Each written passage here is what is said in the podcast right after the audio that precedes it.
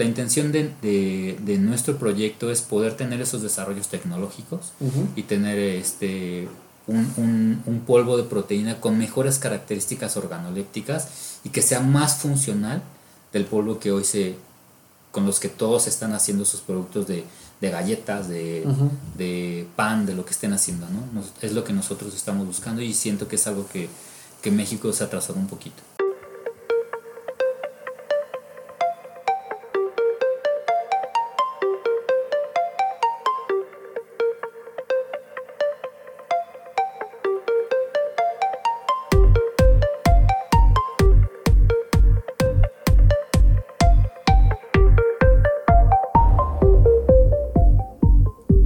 Bienvenido de nuevo a un episodio más de Punto Activo. Mi nombre es Josué Ríos y me encargo de traerte a los profesionales que están mejorando la vida de las personas.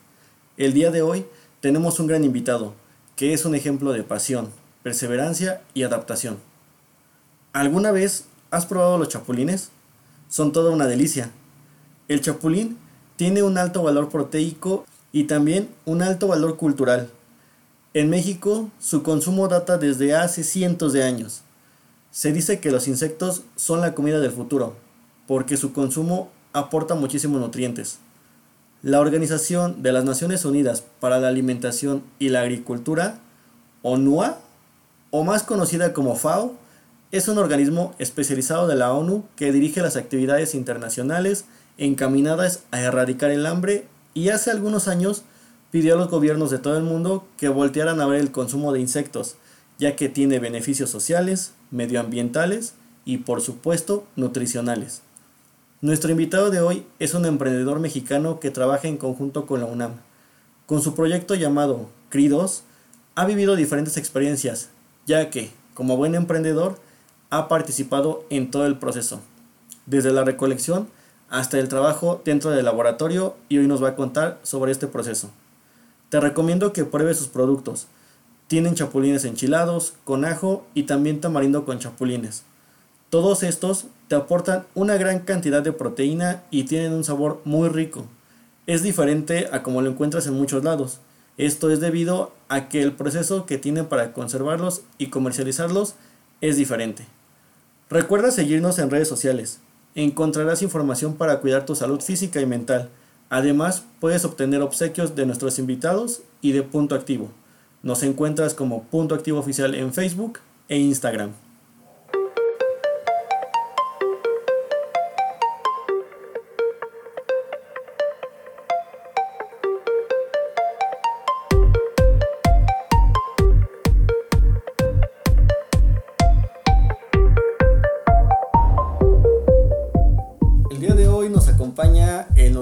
Carlos Cervantes, quien es creador de la marca de Cridos, que se dedica a crear alimentos a base de chapulines. Por favor, amigo, para iniciar, cuéntanos cómo inició toda esta carrera. Este, hola Josué, gracias por la invitación. Eh, pues fíjate que todo esto comenzó con, la idea de poder crear un, este, una colación saludable. Es así como yo eh, conocí los insectos eh, porque buscaba una fuente de proteína que fuera originaria de, del país. Entonces, y que además fuera como, como muy fácil de transportar. Entonces es así como yo eh, conocí los, los insectos y el, y el que se me hizo más atractivo por diversas razones, que si quieres las vamos a ir platicando. Sí, ahorita platicamos con eso. sí, este, consideré que podría ser el, el chapulín. Es así como comenzó ya todo este andar desde hace tres años. Ok, ahora sí, cuéntanos, ¿cuáles son estas cualidades del chapulín? Ok, eh, bueno, mira, eh, a la parte interesante del, del, chapulín, lo primero fue que es un insecto que yo creo que todos en México lo conocen. Digo, no, no, no, sé si lo han probado. pero, si lo conocen, si lo han visto. Sí, exacto. Es, es, el, es el, yo creo que es el insecto más comido en México este, junto con tal vez los, eh, los gusanos, los gusanos de maguey. Sí, exacto. Entonces, eh, esa parte fue una de las razones por las cuales me, me incliné al, al, chapulín.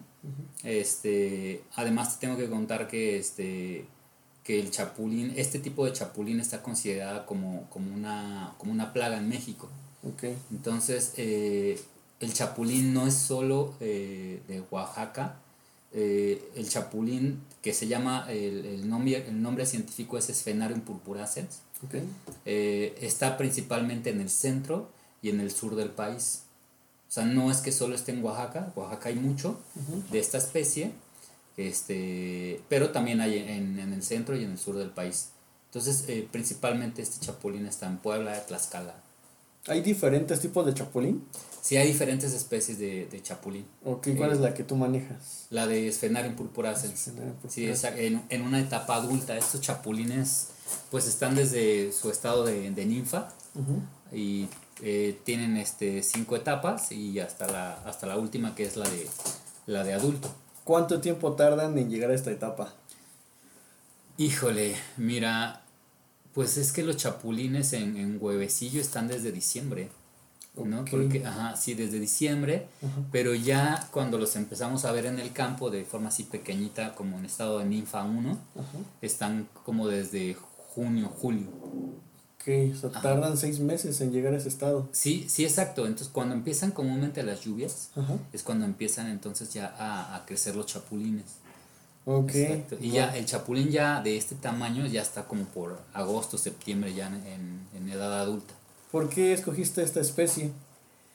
Porque está considerada como una plaga. Entonces realmente es como una oportunidad de poder aprovechar esta eh, plaga para algunos, Ujú, pero desde el punto de vista nutrimental es un animal ujú. que es rico en nutrimentos. Entonces, en realidad, por un lado está considerado una plaga y por otro lado tiene un valor este, muy alto. Eh, cultural ya lo tiene, ¿no? Pero nutrimentalmente estamos descubriendo apenas eh, todos esos beneficios de los, de los insectos, ¿no? Hace un momento me estabas comentando que existió un estudio que lanzó la FAO Sí, que habla sobre este tipo de alimentación, ¿no? Que le da otra vez ese valor como algo positivo para la sociedad, para la gente incluso. Sí, fíjate que, digo, desde el 2003 la FAO ya, ya había estado haciendo eh, estudios de, y se había pronunciado a favor del consumo de insectos, pero en el 2013 eh, elaboró un documento en donde hablaba de todos los beneficios de los insectos. Eh, en este documento ellos mencionaban que a nivel mundial hay alrededor de 1900 especies eh, comestibles Ok. en el mundo. Sí, sí, sí. Y entonces, de las cuales en México hay más de 500 especies. Bastantes. Hay, hay muchísimas. Entonces, comer insectos, la FAO dice que tiene beneficios sociales porque la gente en el campo puede recolectar esos insectos para consumo propio Ujú. o para venderlos, ¿no? Que, que en México así se hace, Sí. ¿no? En otros países no se hace, pero bueno, o no se hacía. Este, tiene o, eh, beneficios que son eh, nutricionales, beneficios de la salud, que pues bueno, principalmente el aporte o lo que se ha destacado eh, de los insectos es el aporte proteico. Eh, la prote las proteínas eh, son de buena calidad cuando tienen todos los aminoácidos esenciales. Entonces, todas las de origen animal los tienen en cantidades suficientes y, además tienen una buena digestibilidad. Entonces, los insectos y el chapulín, entre ellos, tienen estas cualidades. Entonces, eh, principalmente se ha visto como una alternativa adicional de proteína que además tiene beneficios eh, medioambientales, ¿no? Porque no, tiene un menor impacto, este, por ejemplo, en, en- en gases de efecto invernadero comparado Claro, con, el- con los animales. con la producción de, exacto, de, de alimentos de, como de la vaca o del cerdo, ¿no? Sí, sí, sí, que son los principales de efecto invernadero, ¿no? Así es, de efecto invernadero. Y este, pues es- bueno, estos son algunos de los beneficios que en el 2013 la FAO este, mencionó. Y entonces a partir de esto, pues se desató un boom en el mundo, no en México, pero sí en el mundo, de, este, pues de valorar esa parte del, de los beneficios de comer insectos, ¿no? Entonces, sí, por ejemplo, hay algo súper interesante que es que en México no hay normativas para el consumo de insectos. Ok. Ajá. Y este año la Unión Europea ya tiene normas para la comercialización de insectos. Entonces ya ellos ya son un parteaguas para este para la comercialización de insectos, pero en México no existe, ¿no?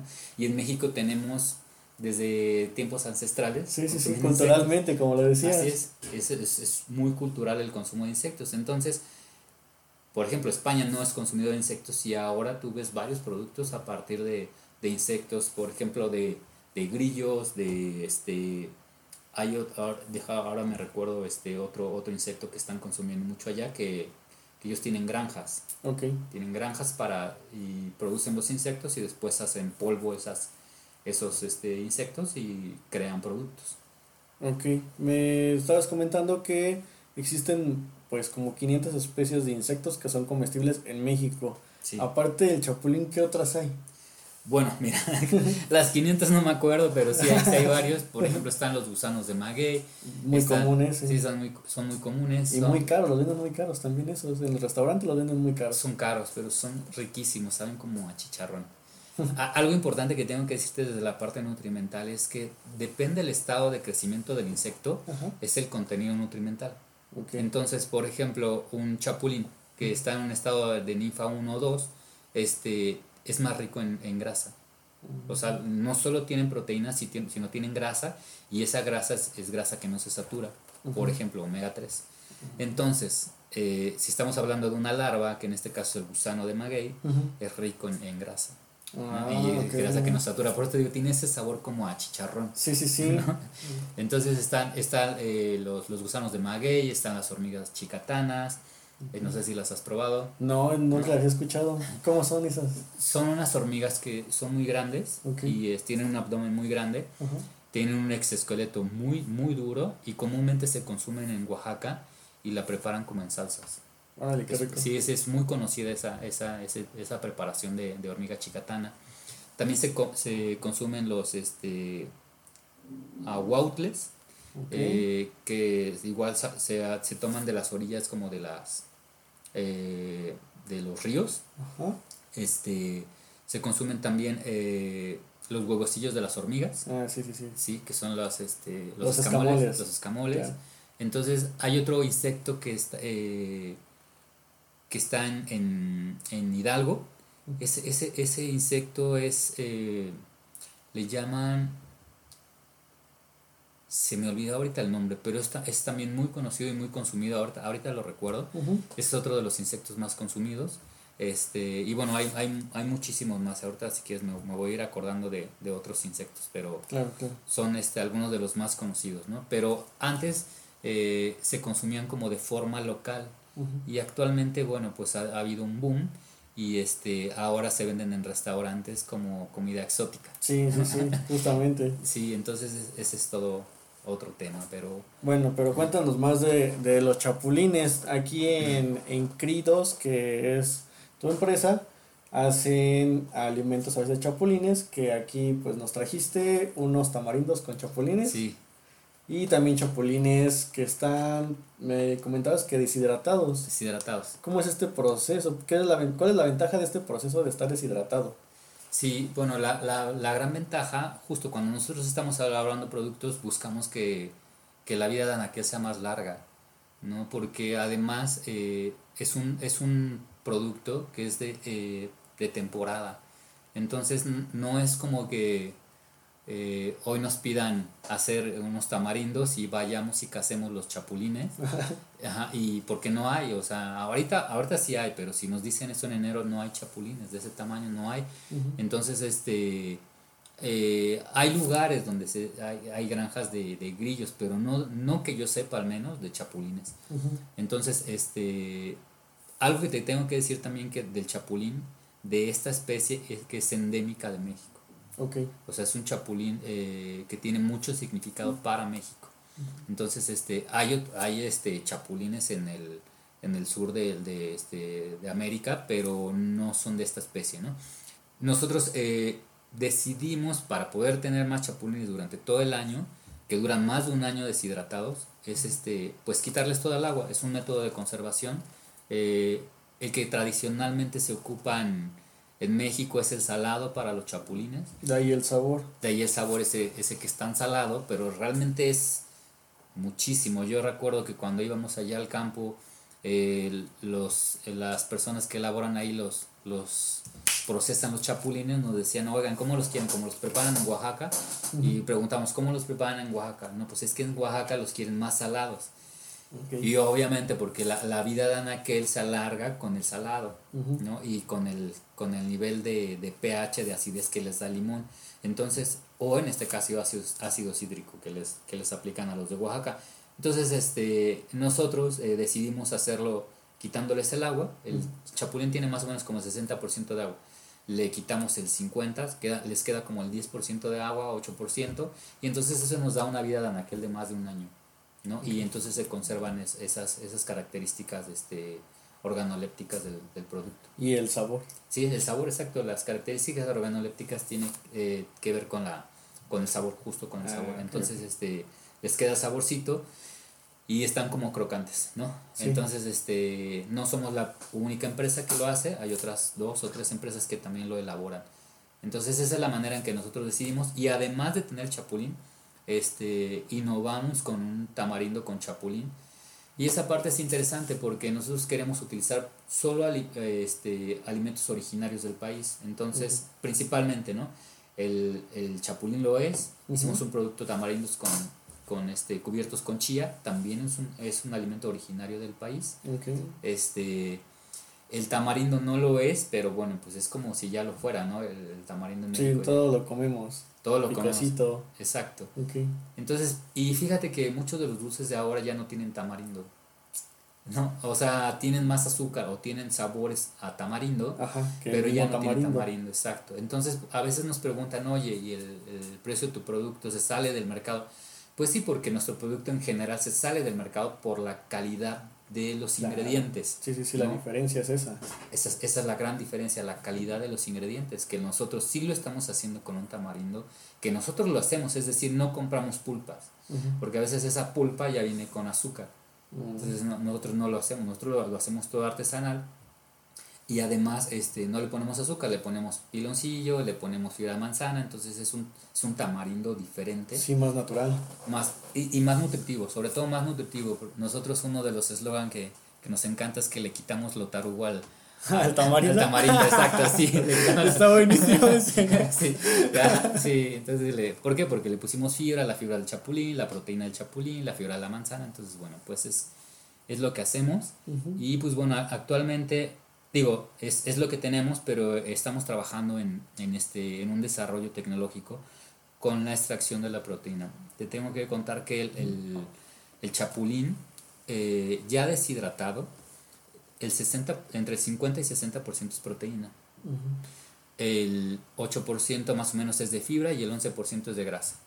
Y es grasa que nos satura. Entonces lo que nosotros estamos haciendo es concentrar esa proteína para tener un polvo que se puede utilizar, eh, por ejemplo, para un atleta, para una persona que hace ejercicio, este, que sea un, polvo que sea de fácil solubilidad y de buen sabor y sea una fuente de proteína.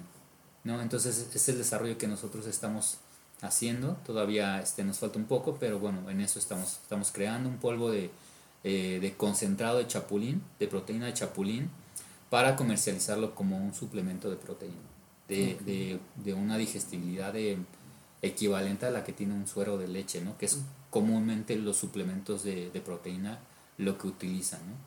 ¿no? Ok, aquí hace rato platicábamos esto. La ventaja de hacerlo con chapulines es el impacto ecológico. Así es, sí, sí, es, sí claro, porque eh, los suplementos que, que, existen de proteína en el mercado principalmente están hechos de suero de leche es decir, están hechos de un subproducto de, de queso, ¿no? Entonces estamos hablando de una fuente de, de, de, origen animal que sí tiene tener esas vacas, ¿no? Eh, eh, durante pues esos procesos que se utilizan, pues bueno, eh, eso va a generar un consumo de, recursos naturales que no tiene el chapulín, ¿no? Entonces este, se requiere muchísima más agua para mantener una vaca y muchísimo más alimento que para la de un chapulín que además está considerado como una plaga. ¿no? Esa es la parte sí. interesante, ¿no? es, es, una plaga, es decir, en muchos lugares, eso te lo tengo que decir, eh, se, se, se, matan, ¿no? No, los, no, no se recolectan. Hace, hace un rato te decía, es que Puebla y Tlaxcala es un lugar donde, se, donde sí se ha generado como una pequeña industria para la recolección, pero en otros lugares, igual del centro y del sur, se matan, no se recolectan. Entonces se podría aprovechar todo ese chapulín para justo este, desarrollar productos nuevos. Claro, algo que está afectando a la población, bueno, en la parte de la industria agricultora, me imagino que es para esa parte, por eso lo mata, ¿no? Y podría ser algo beneficioso con toda esta plaga que se considera y es algo que estás haciendo tú. Sí, exacto, es, es lo que nosotros hacemos, justo. Y sí, el chapulín se come la, pues lo que encuentra en la milpa, ¿no? Y la milpa entendiéndola como el frijol, el alfalfa, el maíz, se lo come todo. Entonces, este, justo eh, se trata de aprovechar esta, esta plaga tan nutritiva y no solamente de la forma en la que tradicionalmente y ancestralmente se hace, sino agregarle un valor de tecnológico que como te decía hace un rato, eh, México no lo está haciendo, México está innovando México es el país donde se comen insectos, eh, uno de los principales países que se comen insectos en, Latinoamérica, pero no se habla de México como el desarrollador de tecnología a partir de, procesos ¿no? que se hacen con insectos para la extracción, por ejemplo, de proteína. No, no se habla así, o sea, tienen los chapulines, tienen otros insectos o incluso, como también te comentaba hace un rato, hay muchos productos, muchos productos que ya están elaborados a partir de polvos, de grillos principalmente, ¿no? y de algunos chapulines, o mezcla, ¿no? Como, como unas galletas, como unos, como unos totopos, como unos este, churritos, ¿no? En nuestro caso los tamarindos. Entonces eso sí se está, se está innovando, pero creo que nos falta más. Todavía se puede sacar más provecho. Sí, así es. Ah, también platicando hace rato contigo, me comentabas que tú ibas al campo y en el campo lo recolectabas. ¿Cómo era esta experiencia? Sí, fíjate que por diversas razones, una de ellas fue porque ya extrayendo la proteína del chapulín, el sabor que nos daba no era tan agradable y este, de hecho era un poco amargo. Entonces este, eso nos llevó al campo a hacer investigación ya de campo, no solamente la, la parte bibliográfica y, y estar haciendo pruebas en el laboratorio, sino conocer de fondo cómo es que recolectaban y procesaban esos chapulines. Entonces para nosotros fue este, eh, muy padre y sumó bastante al proyecto poder conocer esos procesos, porque nos dimos cuenta que procesarlo de una manera, ¿no? este, por ejemplo, congelado, al proceso tradicional, eso influía muchísimo en el, en el sabor del, de los productos. Entonces, este, eh, en nuestra experiencia es que aprendimos mucho ahí en, en, el campo, este, hicimos muchísimas pruebas con los, con los chapulines y muchísimos procesos y, al final tuvimos un, un producto que, que, tiene una mejor, este, un, mejor, un mejor sabor y ya en las extracciones de hecho eso ya se, ya se nota. Sí, claro, el proceso tienes que conocerlo desde donde se crea hasta donde ya lo terminaste, ¿no? Sí, claro, que es, esa, esa parte es súper importante porque justo nosotros estábamos solo en el laboratorio, solamente con, incluso con los conocimientos que yo tenía ¿no? de, de nutrición. Eh, pero vaya, no metía las manos en el campo, ¿no? Y, y, al meter las manos en el campo le dio un plus enorme al, al, al producto, porque justo nos, nos ayuda ya a poder controlar todos los procesos, porque nosotros teníamos el control del proceso a partir de que nos los entregaba el productor de los chapulines. Pero no sabíamos qué pasaba antes. Y ahora entonces nosotros tenemos el control desde que se recolecta hasta que ya nosotros tenemos el polvo de, de concentrado de proteína. Sí, pues este conocimiento te aporta muchísimo. No es lo mismo lo que está en los libros, en la teoría, a ya conocerlo absolutamente todo. Sí, así es. Sí, sí, claro. Y, y además este, conocimos mucha muchas personas allá en el campo que, nos sumaron y vimos justo ese, ese valor que decía la, la FAO de la parte social, de, los beneficios que tiene en el campo con las familias al recolectar los chapulines, justo lo vimos ahí porque este, pudimos trabajar con familias que nos ayudan a recolectar cada año para, este, y de eso viven, ¿eh? de verdad, de eso viven cada año dejan de hacer lo que es interesante porque dejan de hacer lo que comúnmente hacen, que es irse a la pizca o este trabajar ahí en, en alguna obra, eh, ahí los hombres. Entonces este les reditúa más recolectar chapulines que trabajar en el campo. Órale, sí. tiene un buen impacto social también. Sí, claro, es grande el impacto social. Y lo, lo malo supongo que es como porque es por temporada nada más. Sí, es por temporada, pero ellos, digo, en nuestro caso solamente vamos en, en agosto, septiembre, octubre tal vez. Pero ellos recolectan desde los chiquitos. No sé si, han, si has visto o, o que mencionan, ¿qué tipo de chapulín quieres? ¿El mini Ajá. o el grande? Ah, o el grande, sí, sí, sí. Sí, claro, pero es que están en diferentes estados de crecimiento. Es el mismo, Ajá. pero están en diferentes estados de, de etapas de crecimiento. Entonces el mini que te venden está en ninfa tal vez dos. Sí, sí, sí. Y tiene un sabor justo. Les gusta mucho porque justo tiene esa parte más de... Más, de grasosito. Exacto. Y el exoesqueleto, que es esa parte que protege al, al, al insecto, así como este, a nosotros el, el, el, esqueleto, este, no está tan maduro. ¿no? Entonces tiene un sabor diferente. Ok. Pues esto ha sido todo un emprendimiento para ti. Y pues con eso también estás apoyando a otras familias. Estás también dando trabajo y pues espero que sigas haciéndolo, pero pues esta parte de emprendimiento me gustaría que también la tocaras porque hay muchas personas que se encargan de la salud, sea el área que trabaja, que se quedan en solamente la consulta, pero también se puede emprender en salud. ¿Cómo ha sido tu experiencia en el emprendimiento? Sí, José, fíjate que la verdad es que estaba perdido. sí, sí, eh, lo que pasa es que puedes emprender eh, tener el espíritu emprendedor, pero es mejor cuando tu espíritu emprendedor se acompaña de coach. Eh, creo que eso es muy valioso, la parte de perseverancia, la parte de, creatividad y querer hacer algo diferente, pero yo creo que eh, crecen, más, crecen más los proyectos cuando tienes asesores, cuando tienes coach. Y entonces nosotros buscamos esa, ese apoyo en la UNAM. La UNAM tiene... la incubadora tiene la incubadora, tiene a, Incubet.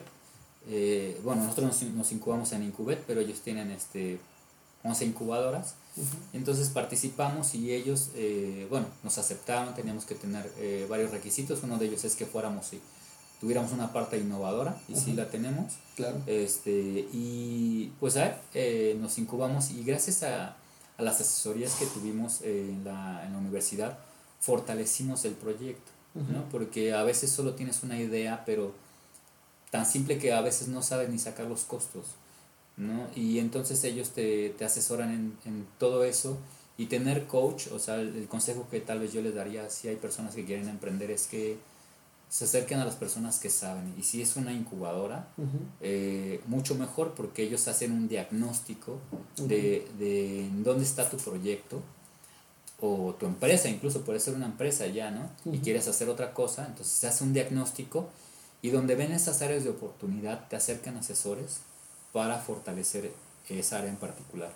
Entonces esa ha sido nuestra experiencia en la, en la, en la universidad, que fue que la, la, que nos dio la oportunidad y, nos, nos ha apoyado, ¿no? Ya después, honestamente, cuando uno emprende, pues dice, oye, no tengo dinero, pero en realidad te das cuenta que, que el dinero eh, solamente puede funcionar siempre y cuando tienes tú una base sólida, ¿no? De, y tienes tú toda una, todo un plan de negocios.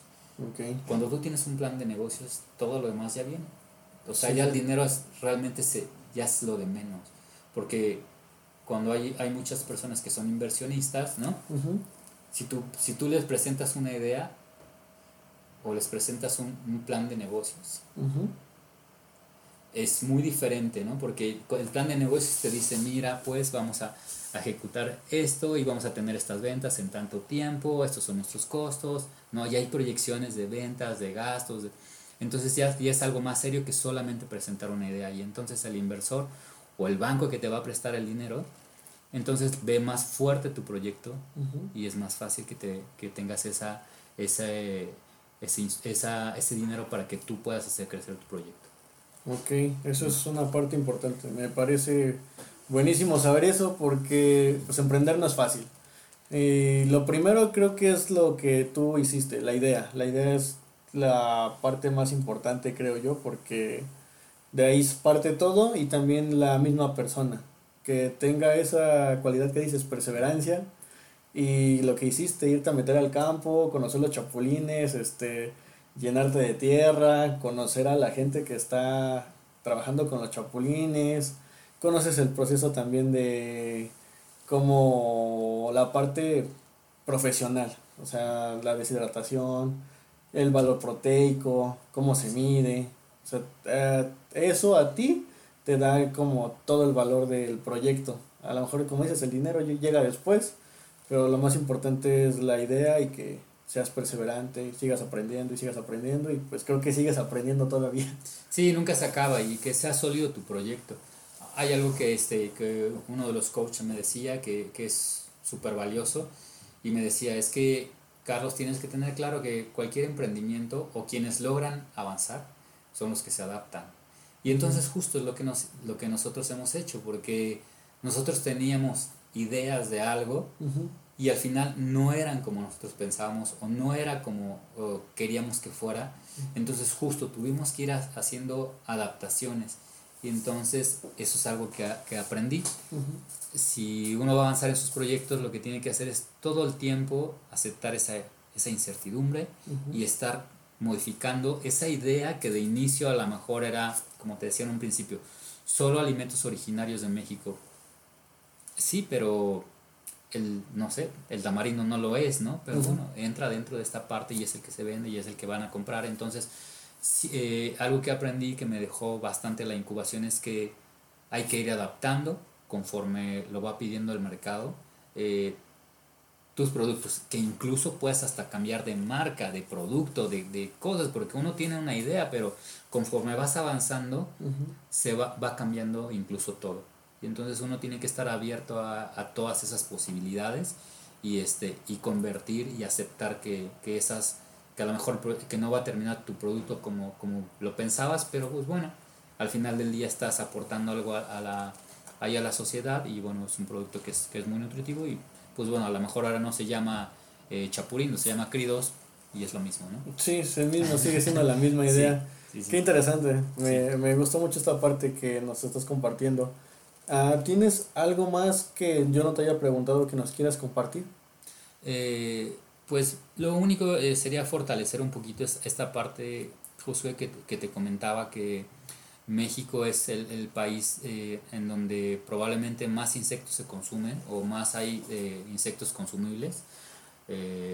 Que México es un país que practica la entomofagia desde de forma ancestral. y el detalle es que yo siento que nos hemos quedado un poco rezagados en, en la parte tecnológica. te voy a poner un ejemplo. En otros países que no eran consumidores de insectos, ahora lo consumen pero transformados. Okay. Es decir, eh, existe esta parte de, de, temor o de fobia de comer los insectos y sí, las los patas. Feo, sí, ¿no? sí, exacto, sí, sí. No, no, es, es, más, siquiera, ni siquiera los están viendo, se los están imaginando y ya por eso no se los quieren comer. Porque obviamente culturalmente se satanizaron, hay películas que, ¿no? Que los ah, insectos, entonces no se los quiere comer la gente, en México sí se los comen. Pero entonces otros países justo adoptaron esas recomendaciones de la FAO y ahora tienen eh, desarrollos tecnológicos, o sea, ya no solo se, se quedaron en, en, las granjas, ¿no? Que en Estados Unidos ya había granjas de, de grillos destinadas al consumo de, de, de este, de, animales, no de animales. Okay. O sea, en un principio era para, para animales, el, el, esas granjas de, de grillos. Ahora se han tra transformado y ahora se destina a, a, consumo humano, pero no solo se han quedado en, en, el, en el grillo así, tal cual, ¿no? Deshidratado. Este, ahora lo han transformado y ya están haciendo también extracciones de proteína. Uh -huh. Estados Unidos, Europa también lo está haciendo, por ahí vi algunas investigaciones este, y productos Canadá también lo, lo, está haciendo, ellos también hicieron una, una hamburguesa también ya con, con las extracciones. No molieron solamente los, los, los grillos, Ajá. sino tienen, un, tienen procesos tecnológicos donde mejoraron ese polvo de, de grillo sí. y tienen hamburguesas y tienen eh, concentrados de proteína que así los venden como polvos, ¿no? Uh -huh. Entonces es justo lo que nosotros, la intención de, de, de nuestro proyecto es poder tener esos desarrollos tecnológicos uh -huh. y tener este un, un, un, polvo de proteína con mejores características organolépticas y que sea más funcional del polvo que hoy se con los que todos están haciendo sus productos de, de galletas, de, de, pan, de lo que estén haciendo, ¿no? es lo que nosotros estamos buscando y siento que es algo que, que México se ha atrasado un poquito. Pues van atrasados, pero tú le estás dando empuje. Estás dando empujando. Qué bueno que estás empujando esta parte, este proyecto. Te felicito. Es algo muy chido. Se me hace algo muy interesante trabajar con lo que se tiene a la mano, con el campo. Y pues el emprendimiento también siempre lo aplaudo mucho. Creo que es lo que está haciendo que haya más trabajos y que sigamos avanzando, sigamos avanzando. Sí, José, pues sí, estamos este, con esa parte. Yo te agradezco mucho la, la invitación y este, qué bueno que haya este, espacios donde podamos compartir experiencias y que, y que bueno, pues que la gente se anime a, a poder emprender su, su, proyecto, ¿no? Pero siempre desde la pasión y, y la perseverancia, eso es súper importante, porque en el camino va a haber muchas razones, ¿no? Y muchas, y mucha gente que te va a decir, qué locura, ¿no? Sí. Pero pues es tu locura y es posible, ¿no? Entonces, este eh, muchas de las empresas, y hay estadísticas, ¿no? Que no duran ni un año ni dos años, pero es justo porque no se adaptan, es lo que te decía hace rato, no se adaptan, exacto, se frustran muy rápido, ¿no? Y pues bueno, ya yo de frustración ya llevo un rato. ya, aprendido, ya, ya, tengo varios años, entonces ya, ya sé que es, un pro, es solo un proceso, es, es solo un escalón más, sí. y entonces eh, justo hay que adaptar, hay que hacer modificaciones y otra vez, pero sí implica eh, mucha inversión de del tiempo y justo ser eh, más tolerante con esa parte de la, de la frustración. Sí, sí, totalmente de acuerdo. Tienes que estar bien firme en tus decisiones. Sí. Así es. Pues bueno, Carlos, te agradezco que nos hayas visitado. Te agradezco que estés aquí, que nos compartas toda tu experiencia. Y pues con esto terminamos el episodio de hoy. Ok, muchas gracias, José.